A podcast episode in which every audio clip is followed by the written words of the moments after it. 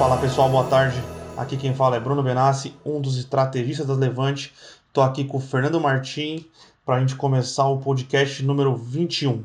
Fala Fernando, tudo bem? Fala Bruninho, fala pessoal, muito boa tarde. Quinta-feira, dia 9 de abril, pré-feriado de Páscoa aí. Véspera de feriado, hein? Exatamente, feriado de Páscoa costuma ser caseiro e esse então é, talvez seja o mais caseiro dos últimos anos aí, né? É, pode ser um dos últimos feriados do ano, né?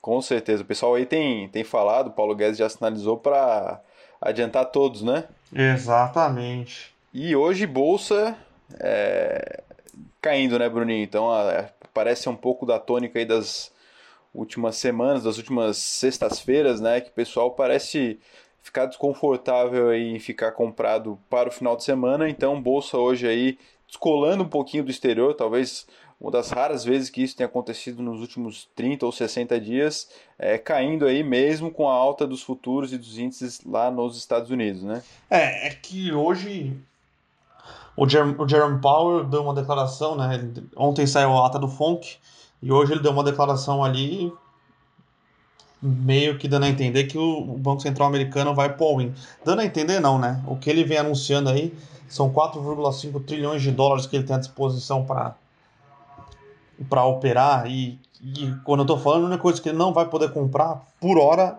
é, são equities, né? São ações. O resto, toda a classe de ativo, ele vai poder comprar. Então, um pouco de, de título de crédito high yield ele não pode comprar, mas na teoria ele não pode comprar o high yield puro, né? Se tiver no ETF que tem high yield, aí não tem, não tem limitação. Então, é, até acho que normal é a bolsa americana está subindo hoje e como eu também acredito que seja normal a bolsa brasileira está caindo, porque é, ninguém quer dormir comprado, né? Ninguém sabe como é que vai ser o final o feriado aí.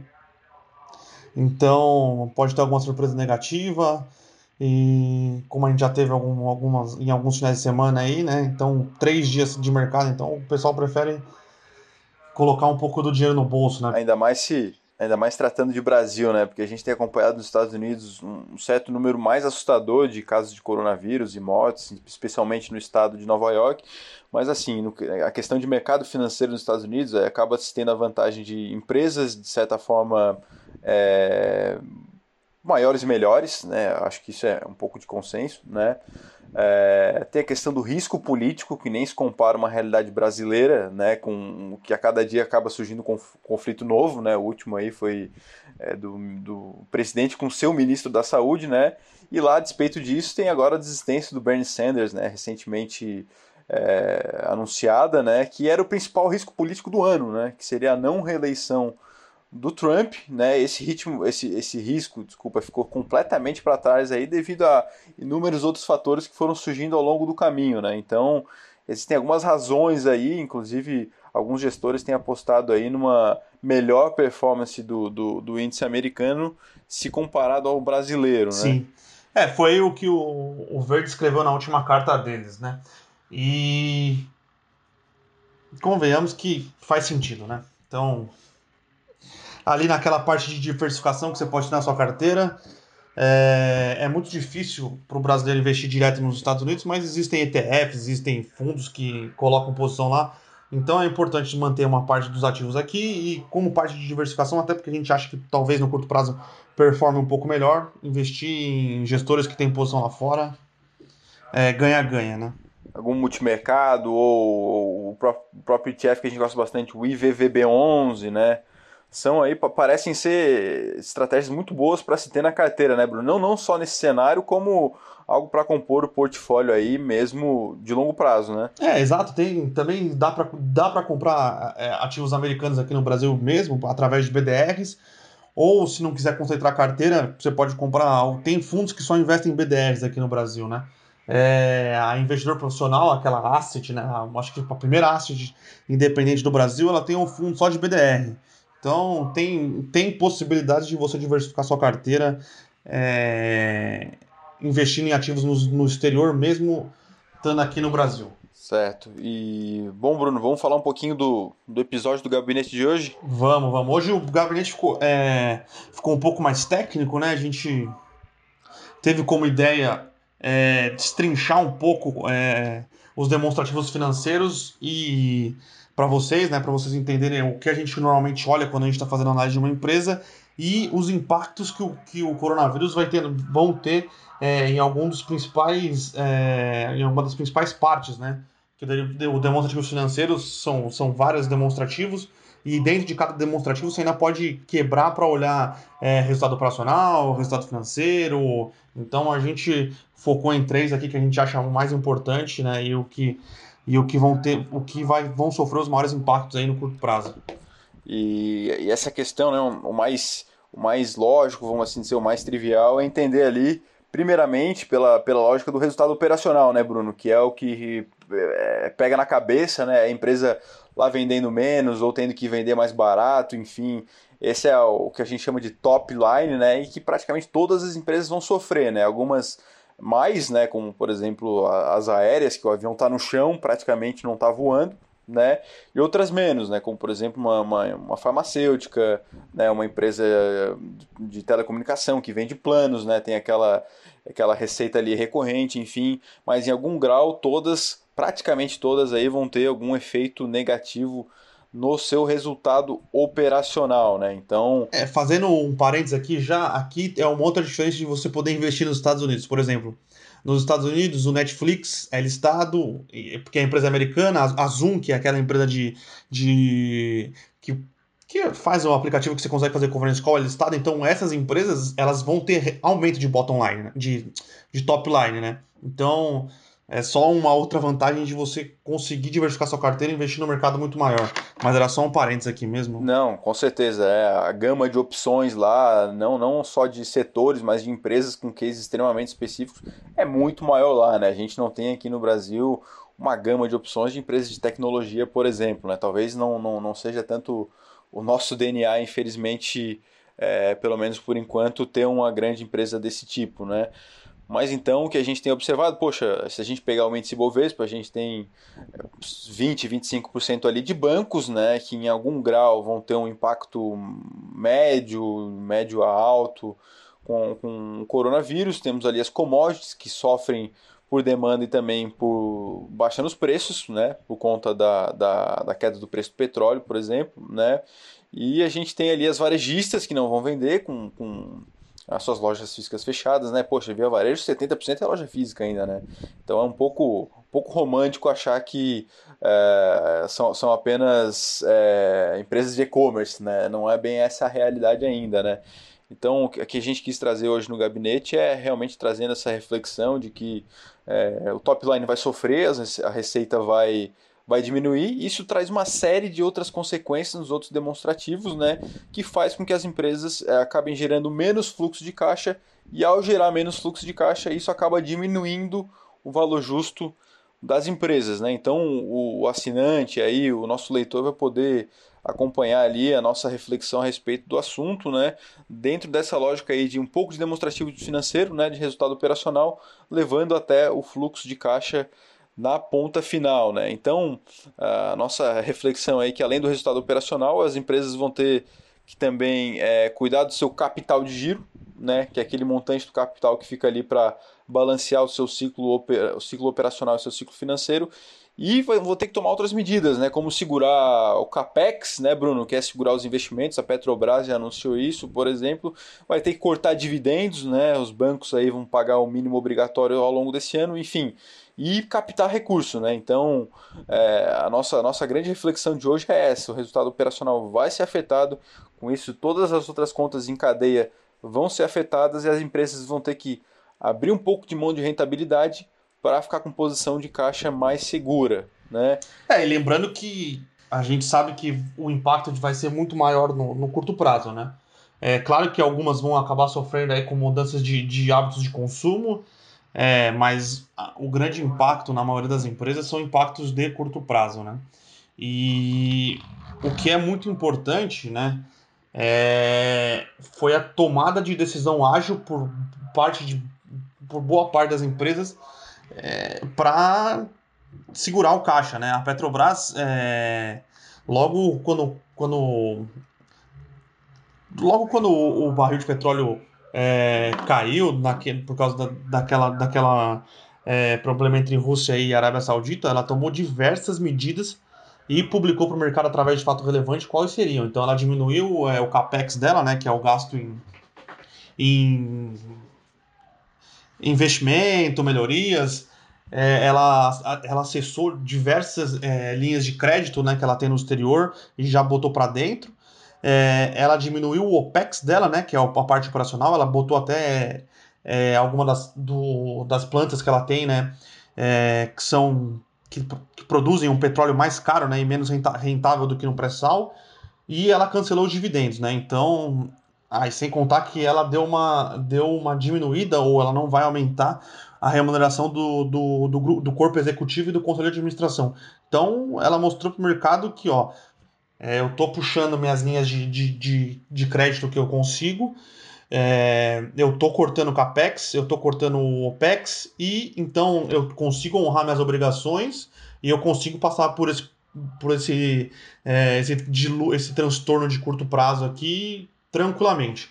A Vale foi outra empresa que fez isso, é, a Via Varejo tentou fazer, tem, tá tentando fazer isso também.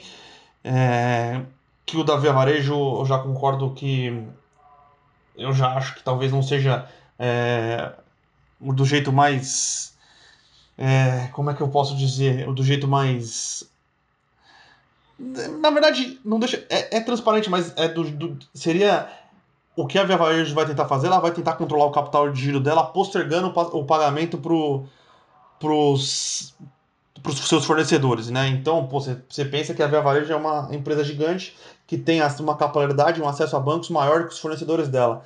E ela atrasar o pagamento para os fornecedores dela, pô, é, é difícil, né? É, é, os fornecedores dela muito provavelmente vão ter mais dificuldades do que ela do que acertar Sim, os, os bancos. É.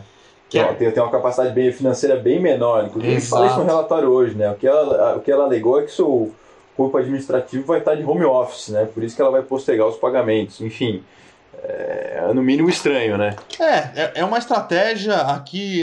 Eu estou fazendo até mais um, é, um julgamento aqui mais moral do que financeiro, né?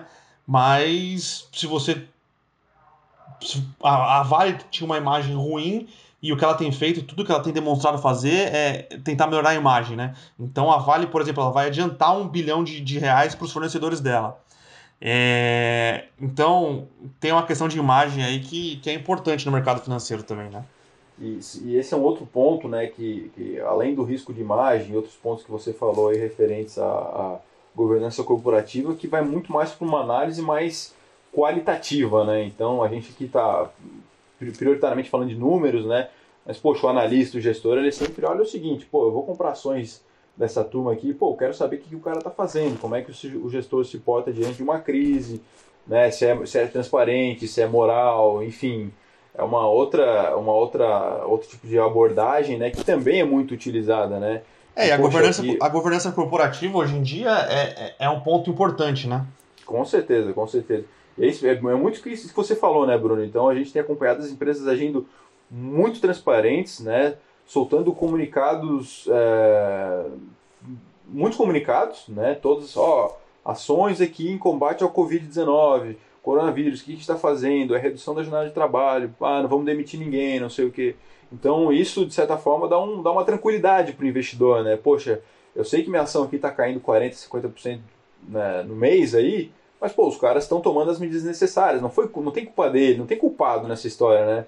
É um, é um evento aí é, relevante, de alto impacto, muito de rara ocorrência, né, o cisne negro, e a gente agora tem que observar o que, que os nossos é, managers aí vão fazer para atenuar né, é, é, os efeitos negativos e melhor alocar ativos e buscar recursos, enfim, para realmente ter uma resposta a tudo isso. Né? É, não vai ser fácil, né? A gente sabe que esses, esses, próximos meses aqui vão ser bastante difíceis e muito provavelmente quando a gente for analisar o, o resultado aí do primeiro trimestre e o resultado do segundo trimestre, os números vão ser muito ruins, né?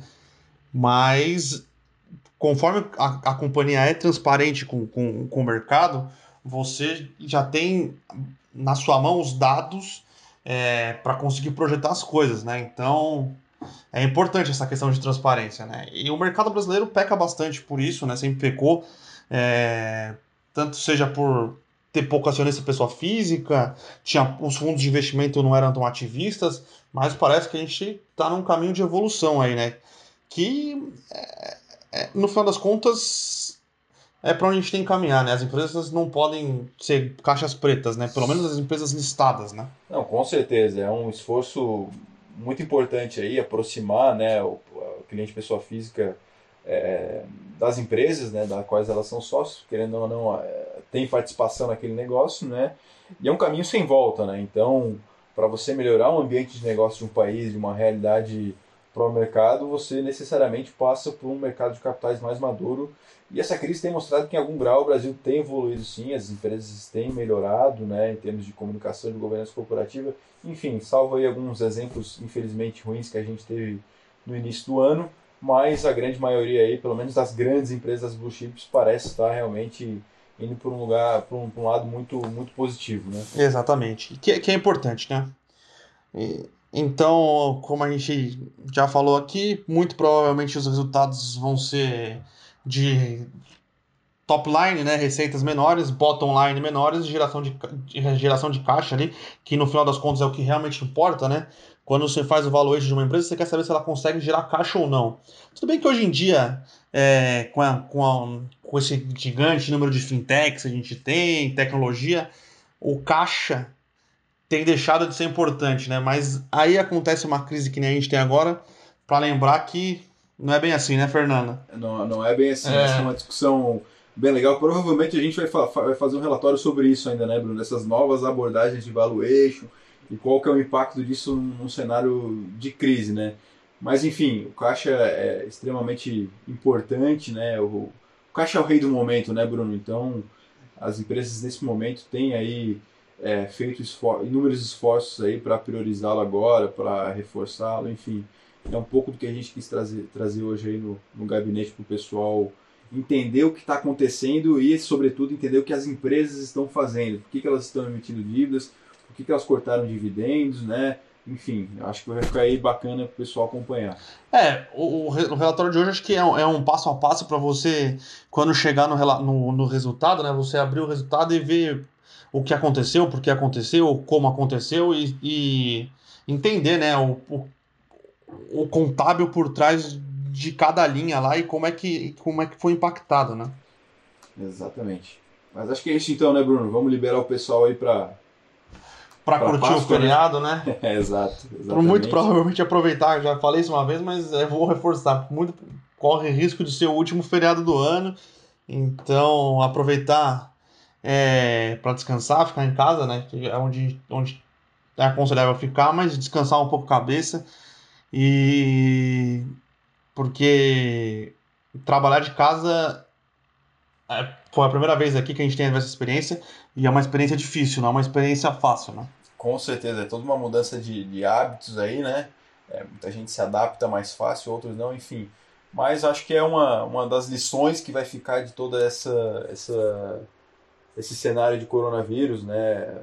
Home office e, enfim, muitas pessoas aí também agora se, se conectando de certa forma com o comércio online, tendo uma primeira experiência com isso, enfim, algumas, algumas lições vão ficar aí depois do coronavírus certamente, daqui a alguns meses barra anos a gente vai poder ter um impacto aí se de fato o mundo mudou é, para valer e a nossa, a nossa perspectiva é que sim, o mundo vai ter aí algumas transformações de antes e depois aí do coronavírus. Ah, com certeza. Então, é só o, acho que o último ponto que a gente queria deixar claro aqui com, com esse resultado, né?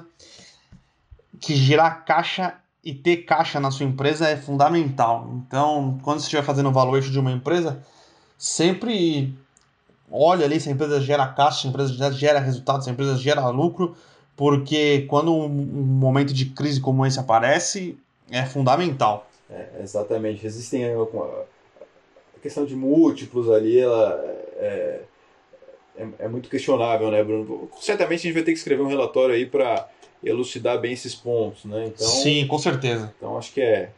Mas é, é por esse lado aí. Beleza, então, Fernando, muito obrigado. É sempre um prazer contar com você aqui no, no, no nosso podcast. É isso. É, boa Páscoa aí para você. Fique em casa, beleza? Fechado. Um abraço a todos. Obrigado aí pela, pela participação e até semana que vem. Beleza, então. Valeu, pessoal. Até semana que vem.